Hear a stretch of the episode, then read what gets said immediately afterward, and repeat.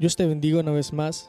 Bienvenido a tu podcast Jesús Primero, donde tocamos la importancia de tener a Jesús como centro principal de nuestras vidas. Como sabes, llevamos varios capítulos hablando acerca de cuán importante es acudir al llamado de Dios en nuestras vidas. Y ahora quiero traerte un tema diferente. Ahora quiero traerte un tema que muchas veces hemos llegado a tener olvidado en nuestras vidas,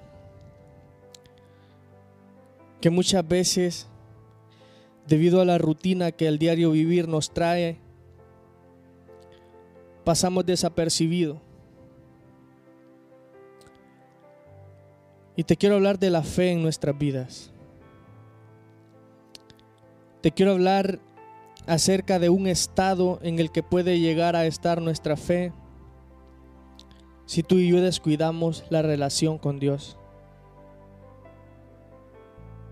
Si tú y yo descuidamos la importante relación y el importante lugar que Jesús debe tener en cada una de nuestras vidas. Te quiero hablar acerca de un tema que puede sonar fuerte para, para muchos, pero es muy importante que lo toquemos, es muy importante que aprendamos, es muy importante que reflexionemos acerca del estado de nuestra fe, acerca del estado en que podemos llegar a encontrarnos con nuestra fe. Te quiero hablar acerca del tema parálisis de fe. Quizás muchas veces te has puesto a pensar en qué estado se encuentra mi fe, qué puedo hacer con mi fe.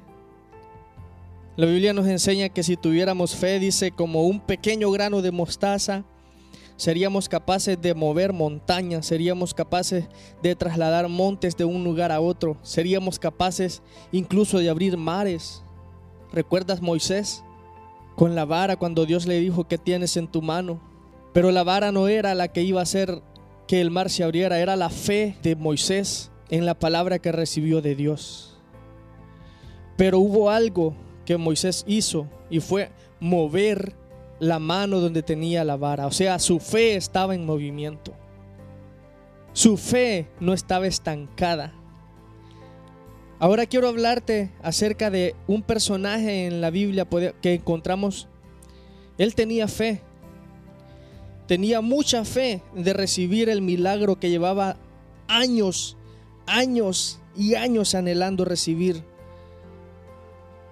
Tenía fe, pero una condición en su vida con la cual había nacido le impedía recibir su milagro.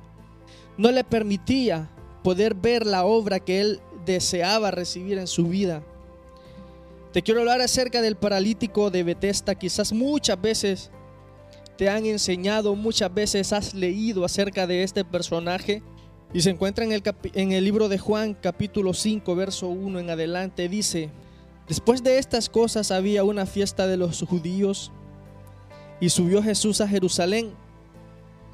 Y había en Jerusalén, cerca de la puerta de las ovejas, un estanque llamado en hebreo Betesda, el cual tiene cinco pórticos. En esto yacía una multitud de enfermos, ciegos, cojos y paralíticos, que esperaban el movimiento del agua porque un ángel descendía de tiempo en tiempo al estanque y agitaba el agua, y el primero que descendía al estanque después del movimiento del agua quedaba sano de cualquier enfermedad que tuviese. Y allí estaba un hombre que hacía 38 años que estaba enfermo. Y cuando Jesús lo vio acostado, supo que llevaba mucho tiempo así y le dijo, ¿quieres ser sano? Señor, le respondió el enfermo, no tengo quien me meta en el estanque cuando se agita el agua. Y entre tanto que yo voy, otro desciende antes que mí. Jesús le dijo, levántate, toma tu lecho y anda. ¿Te das cuenta lo que acabamos de leer? Quizás muchas veces tú lo has leído. Quizás muchas veces Has escuchado enseñanzas acerca de este personaje, pero ahora quiero que nos pongamos a pensar en la actitud que Jesús tuvo con él cuando se acerca a él. Jesús sabía la condición de este hombre.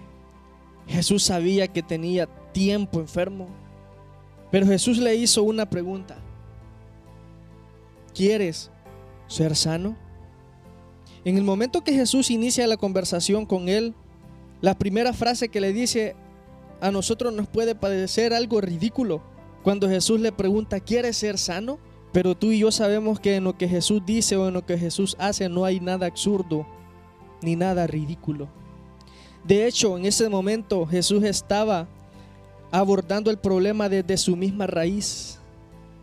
Porque aunque nos pueda parecer extraño, hay muchas personas que por la condición en la que se encuentran prefieren continuar en ese estado, ya que éste les atrae simpatía, lástima y ayuda de los demás. Pero Jesús, Jesús estaba enfrentando el problema de este hombre desde la propia raíz. Y esto se percibe con total claridad cuando reflexionamos acerca del estado espiritual de este hombre. ¿Cuántos hay que a pesar de tantos fracasos en la vida no quieren acudir a Dios? No quieren acudir a Dios buscando una solución a su situación. Y prefieren pasar el tiempo con su vida sin poder escapar de un dilema personal que les ha atrapado años y años. Y mediante siguen el transcurso de su situación en la vida, su alma simplemente cosecha un vacío. Y sin embargo, aún en esta situación se niegan a ser sanados moral y espiritualmente a pesar de que se sienten totalmente insatisfechos con su situación, prefieren resignarse como excusa para no hacer nada y así seguir viviendo de la misma manera. Cuando Jesús se acerca a este hombre y le dice, quiere ser sano, Jesús estaba viendo el, el tipo de fe que este hombre tenía. Jesús estaba viendo y probando el tipo de fe que él tenía. Y tú y yo podemos ver una diferencia en su estado físico y su estado de fe. Porque él le dice, Señor, le respondió el enfermo, no tengo quien me meta en el estanque cuando el agua se agita. Pero mira la frase que le dice, entre tanto que yo voy, otro desciende antes que mí. El hombre tenía un movimiento, hacía el esfuerzo por moverse, hacía el esfuerzo por llegar al estanque, hacía el esfuerzo por cambiar su situación. ¿Cuánto esfuerzo has hecho tú desde el momento que sentiste una mala situación en tu vida? ¿Cuánto esfuerzo has hecho tú por cambiar una situación mala que llegó y tocó la puerta de tu vida? ¿Intentas moverte del lugar donde estás? ¿Intentas buscar la fuente de agua? ¿Sabes qué significa Betesta? El lugar donde este hombre esperaba recibir su milagro. Significa casa de misericordia. Porque la Biblia dice que Betesta es el nombre en hebreo y si tú y yo lo buscamos en español significa traducido casa de misericordia. ¿Dónde buscas tú el refugio para solucionar esa situación que llegó a ti? La presencia de Dios es el refugio para nosotros. La presencia de Dios es la casa de misericordia donde tú y yo debemos estar día con día llevando las situaciones malas que llegan a nuestra vida. A pesar de que este hombre le dijo, alguien va antes que mí, estaba demostrando tener un efecto de movimiento en su fe. Pero muchas veces en espera de nuestro milagro nos llega la desesperación y comenzamos a buscar excusas o culpables. Porque si tú lees en ese mismo verso, antes de él decirle, antes que mí otro llega, le dijo, yo no tengo quien me lleve. No tengo quien me meta en el estanque.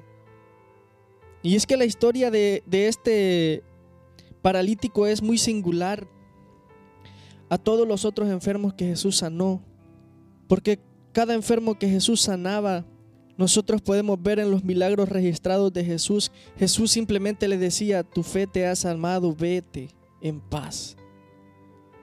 Pero este ciego tenía algo muy diferente a todos porque él estaba 38 años en espera era de nacimiento paralítico. Y es que el estanque donde él se encontraba esperando su milagro tenía algo muy particular. Y es que sus aguas eran milagrosas pero no todo el tiempo. Porque dice la Biblia que allí nos narra la historia que un ángel descendía de tiempo en tiempo. Esto quiere decir dos veces al año.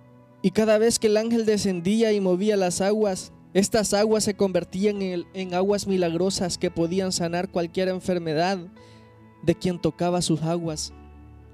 Por ese motivo este paralítico no se movía de donde él estaba, Tenía la fe de que un día estando a la orilla él podía alcanzar primero las aguas. Pero es muy triste ver que cada esfuerzo que él hacía no se lo permitía alcanzar su estado, aunque su fe anhelaba llegar primero. Pero su parálisis físico no le permitía. Ahora quizás tú y yo no seamos paralíticos físicamente. Nada nos impide llegar Nada nos impide tocar la fuente inagotable que la Biblia dice que Jesús es la fuente inagotable de agua viva. Quizá no tengamos un impedimento físico que nos obstaculice llegar, pero qué triste sería que tú y yo nos encontremos en un estado mucho más crítico que el de este hombre y lleguemos a tener parálisis de nuestra fe. Lleguemos a tener una fe paralítica, allí no habría nada que nos pueda hacer llegar. Y quizá muchas veces nuestras iglesias se llenen de paralíticos. Quizá muchas veces nuestros cultos están llenos de paralíticos. O quizá su fe no les alcanza para entrar y se quedan en el parqueo. Sería muy triste que tú y yo nos encontremos en ese grupo de personas. Sería muy triste que nuestra fe llegue a estar en este estado. Y quizá llegamos a preguntarnos nosotros, estando en este estado, ¿por qué unos reciben su milagro y otros no. ¿O por qué mi hermano yo lo veo que está bendecido? O un amigo que no conoce de Dios está muy bendecido. Te quiero hablar de tres puntos fundamentales por los cuales muchas veces no recibimos nuestro milagro, no recibimos nuestra bendición. Y uno de ellos, y el más importante, es por falta de fe. La Biblia dice que muchas veces pedimos y no recibimos porque pedimos mal. Quizás estás pidiendo con mucha fe, pero pides algo que es contrario a la voluntad de Dios. ¿Qué te parece si a partir de hoy cambiamos nuestra manera de pedir y en lugar de pedir solo para nosotros, en lugar de pedir nuestra voluntad, empezamos a decirle a Dios que sea la voluntad tuya en mi vida? Ya no cumpla los deseos de mi corazón, a partir de hoy cumple tu voluntad en mi diario vivir. Porque en lugar de pedirle solamente bendiciones materiales, comenzamos a pedirle fe, comenzamos a pedirle sabiduría. La Biblia dice, buscad primeramente el reino de Dios y su justicia, y todas las demás cosas de las cuales tengamos necesidad, dice la Biblia, os serán añadidas. El segundo punto es porque no peleamos nuestras batallas. Hemos llegado a un punto de nuestras vidas en los cuales estamos tan a gusto con Dios, peleando por nosotros y dejamos de un lado las batallas que nos corresponden a nosotros. Jesús ya hizo mucho por nosotros peleando en la cruz del Calvario y venciendo para darnos libertad para darnos entrada gratuita cuando tú y yo no merecíamos la entrada gratuita a su presencia. Él peleó la mayor batalla para nosotros y la ganó. Ahora es tiempo que tú y yo luchemos las batallas que llegan a nuestras vidas. Recuerda eh, el episodio cuando Jacob se encontró peleando con un ángel, dice la palabra de Dios, por una bendición. Cuando el ángel vio que el alba iba a venir y el día comenzaba, y el ángel quiso huir de la presencia de Jacob y Jacob le dijo, no te dejaré hasta que tú me bendigas, hasta que me des lo que Dios tiene para mí. Y el ángel no tuvo más remedio que darle la bendición de Dios para Jacob. Pero Jacob luchó hasta el final, porque es lo que le correspondía a él. Era la parte que a él le tocaba. Hagamos nuestra parte y dejemos de poner todas las batallas de nuestra vida a Dios, porque Él nos da la fuerza, pero es la fuerza para que tú y yo luchemos.